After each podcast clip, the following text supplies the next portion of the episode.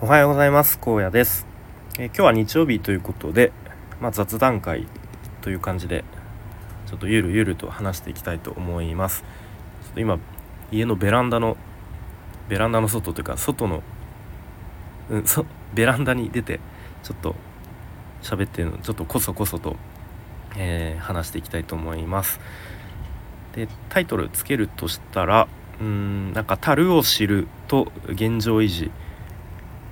みたいな タイトルになるかと思いますが、まあ、特に結論もないふわっとした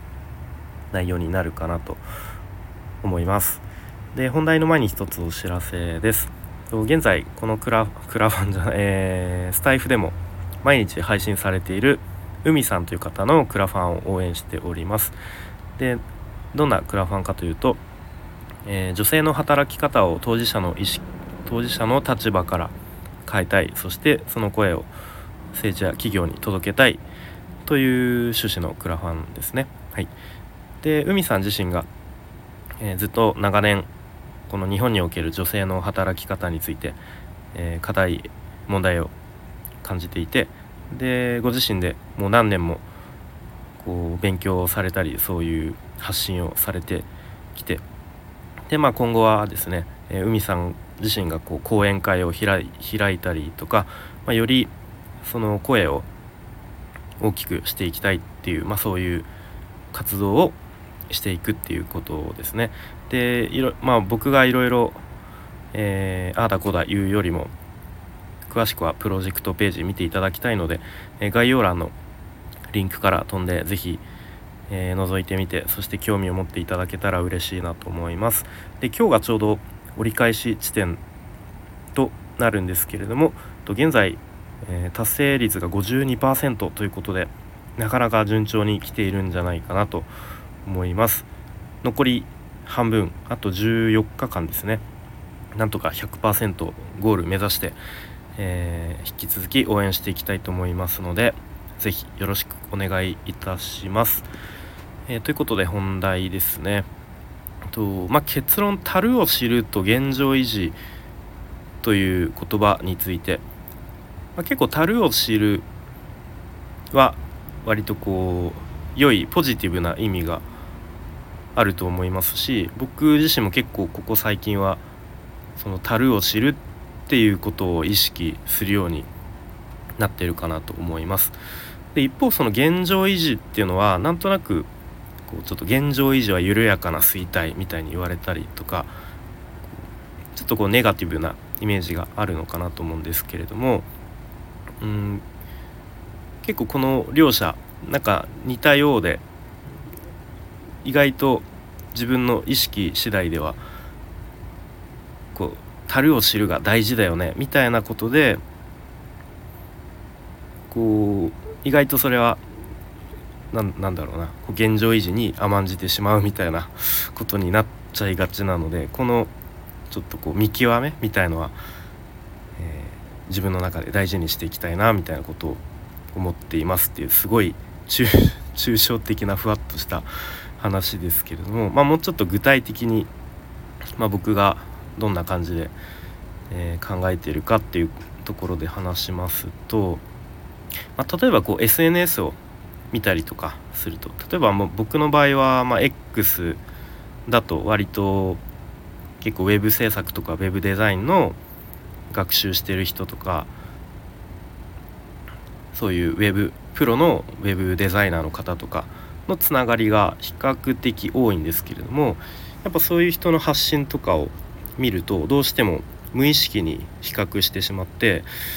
ああの人はもうこんなになんか進んでるんだなとかなんかすごい最近結果出してるんだなとか、うん。まあ、あとはそのプロの方の発信とか見てるとその人と自分とのこう何ですか差分を見るとこうととてつもない、えー、差分に感じたりしてちょっと絶望してしまったりとか、うん。まあ、あとは例えば Facebook とかですね見ると、まあ、Facebook は割とこう高校とか大学の同級生友人とかが結構こうタイムラインに流れてきてああいつはなんかすごいこと今やってんだなとか、うん、例えばもう会社をね自分で立ち上げたりとか、え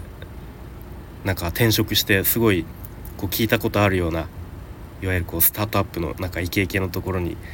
最近転職したとか、うん、なんかそういうのを見るとそれと自分を比べてしまってなんか同級生のあいつより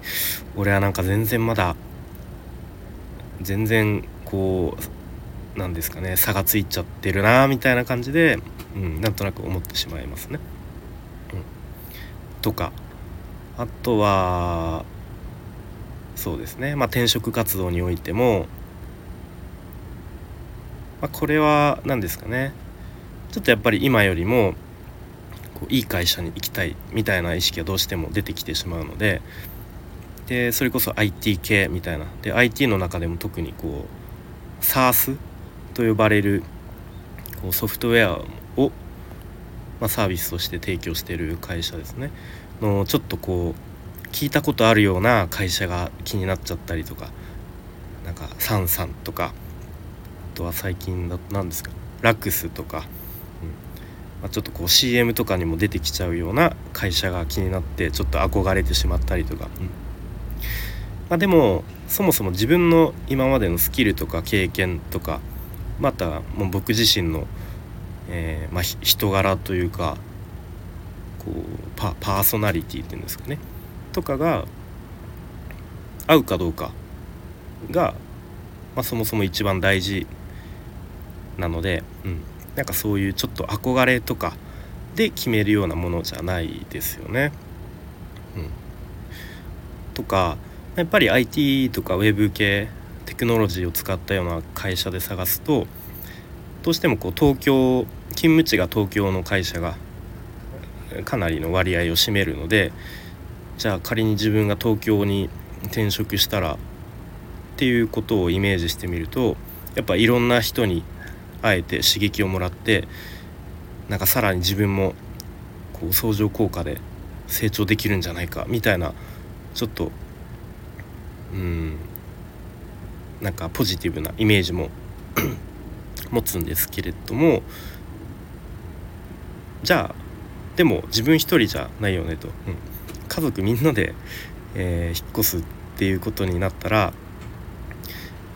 まあ、その家族の負担は増えてしまうしでやっぱりと今愛知県から東京に引っ越すっていうことになると、えー、もちろん家賃もだし生活費も増えてこう家族全体の負担は増えちゃうよねとそうするとこう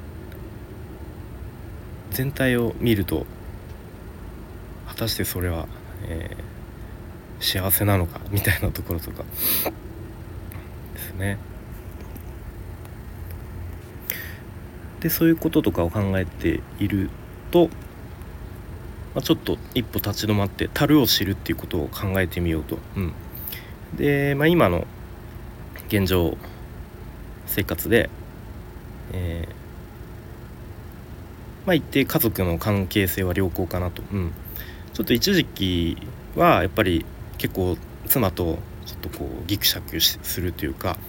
ちょっと喧嘩も多い時期もあったような気がするんですけどまあ、最近は比較的良好かなと。うん、で子供たちにもあんまり僕がこうイライラして怒ったりっていうことも、まあ、以前に比べたら減ったなみたいなことは思っています。うん、でまあ何ですかね。結構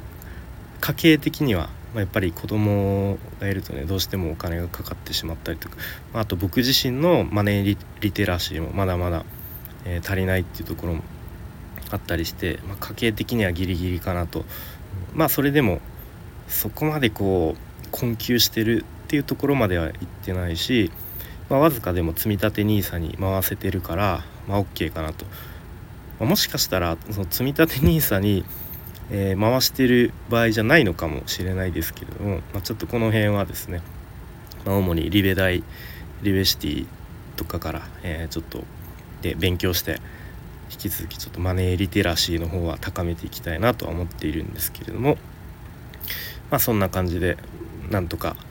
なんとかなってるかなと、まあ、あとはですね先日話しましたけれどもその娘の幼稚園ののつながりでこうお父さん同士のちょっとつながりも少しずつ増えてきて、まあ、そのいわゆるリアルなつながりもちょっと増えてきたかなというところですね。まあ、この辺は割と今の生活でもう、まあ、樽を知るっていうところでは割とそんなにうんこう人との比較じゃなくて見るとまあ割と満足できるものなのかなと。で一方その現状維持っていうところ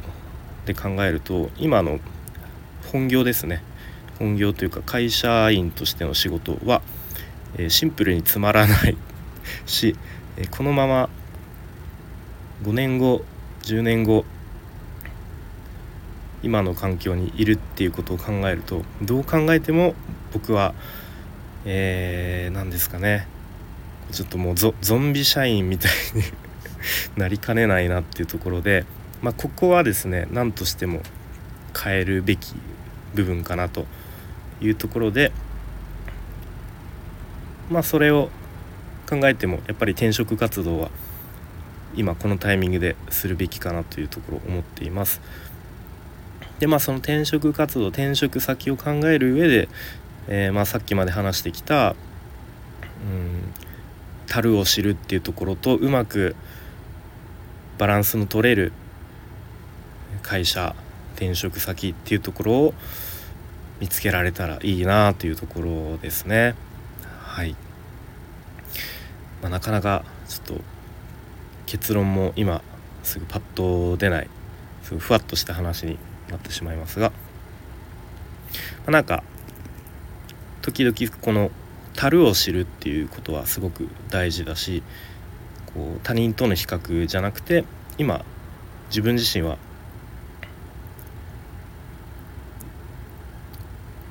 こうなんですかね満たされてる部分はどこなのかなというところと、